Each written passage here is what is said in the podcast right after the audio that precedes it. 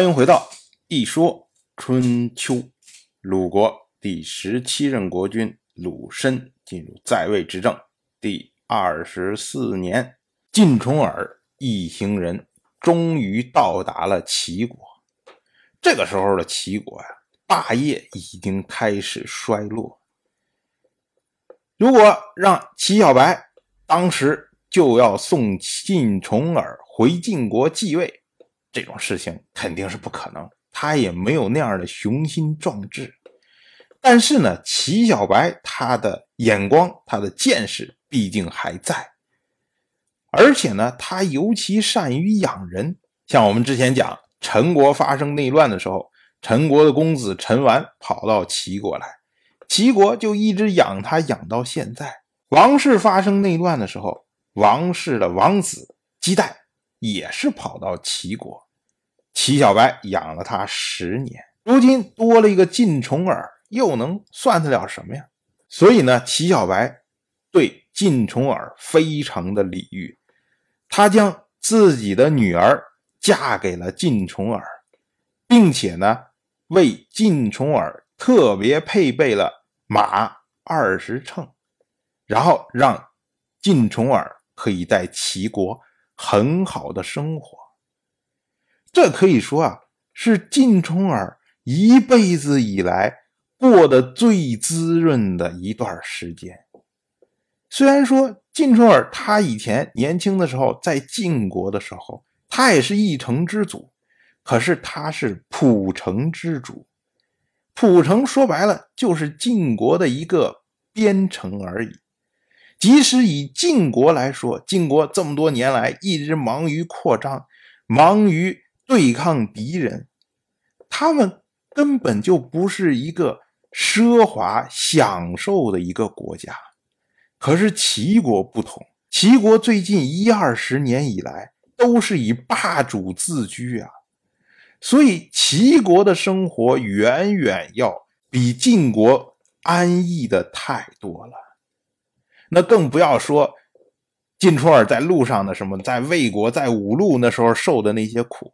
所以呢，晋重耳他在这么一个环境下，他就觉得说，就算死在齐国又如何呀？不是也挺好的吗？结果时间就这么一年一年的过去，齐国内部发生了变化。首先是齐小白死掉了，然后呢，齐国。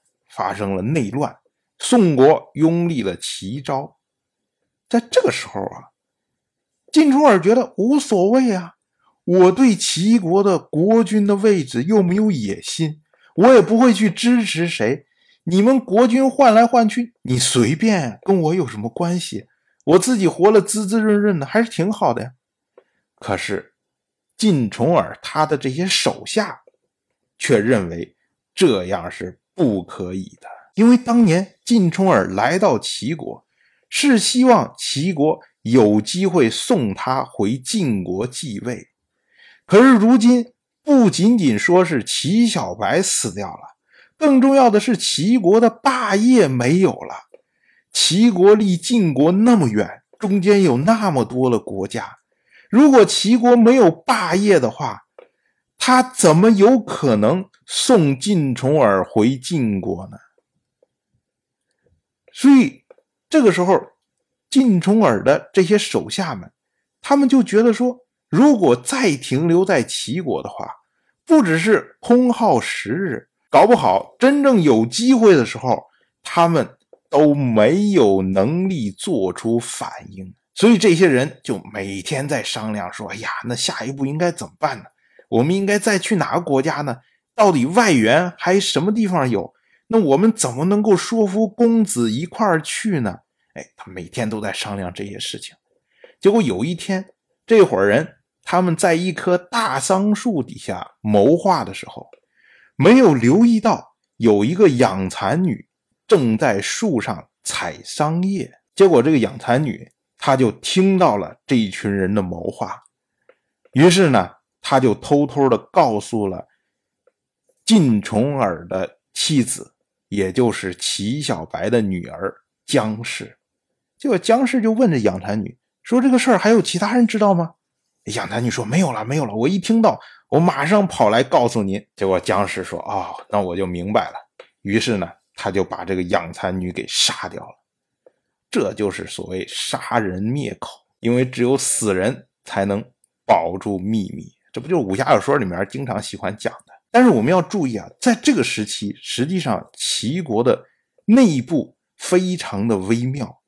国君虽然是齐昭。可是下面四个兄弟虎视眈眈，所以这个时候，如果养蚕女出去，随便说了一句话，把这些事情泄露出来了，没准传到谁的耳朵里面，会发生什么事情，没有人知道。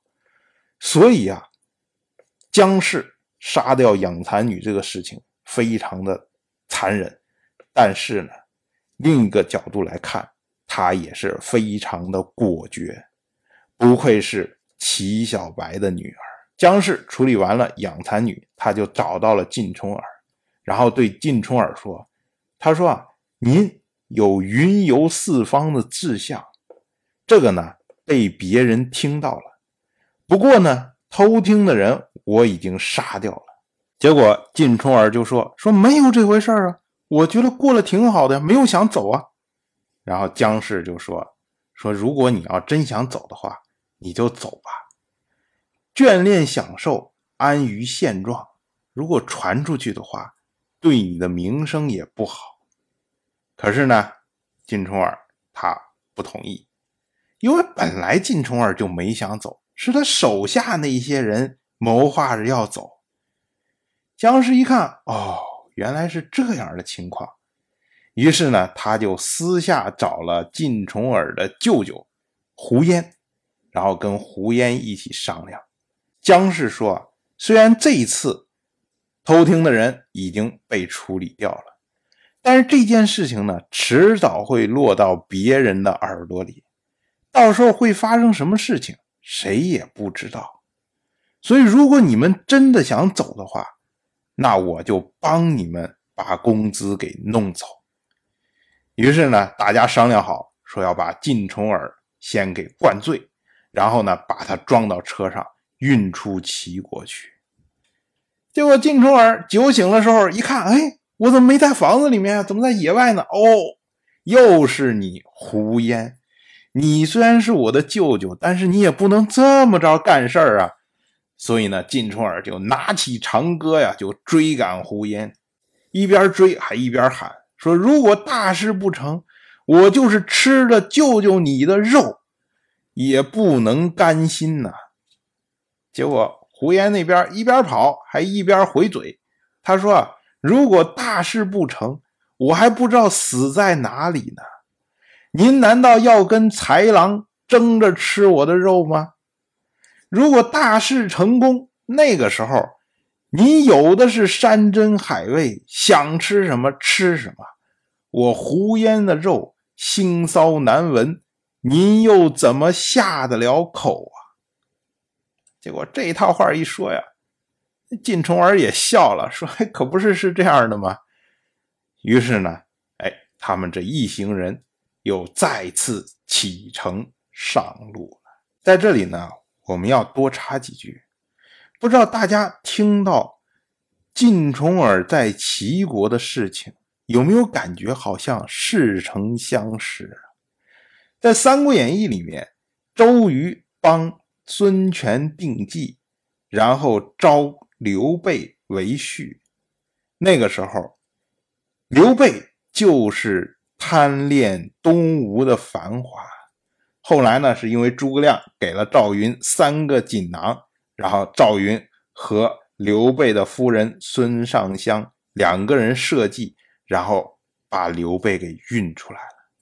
你看，故事实际上是一样的，原因很简单，因为《三国演义》抄的《春秋》。我们不要觉得《春秋》是两千年以前的书，《三国演义》好像两三百年以前的书，怎么会抄那么老远呢？你抄近点的故事。可是呢，《春秋》是清代以前的才子必读书，是他们的课本。我们今天信息如此的发达，大家看还会有人拿课本来编段子，更何况是古人呢？其实《三国演义》里面抄春秋的抄的多了，当然这些都是题外话。当然，我就这么一说，您就那么一听。感谢您的耐心陪伴。如果您对《一说春秋》这个节目感兴趣的话，请在微信中搜索公众号“一说春秋”，关注我。您不仅能得到《一说春秋》文字版的推送，还可以直接和我互动交流。我在那里等待您的真知灼见。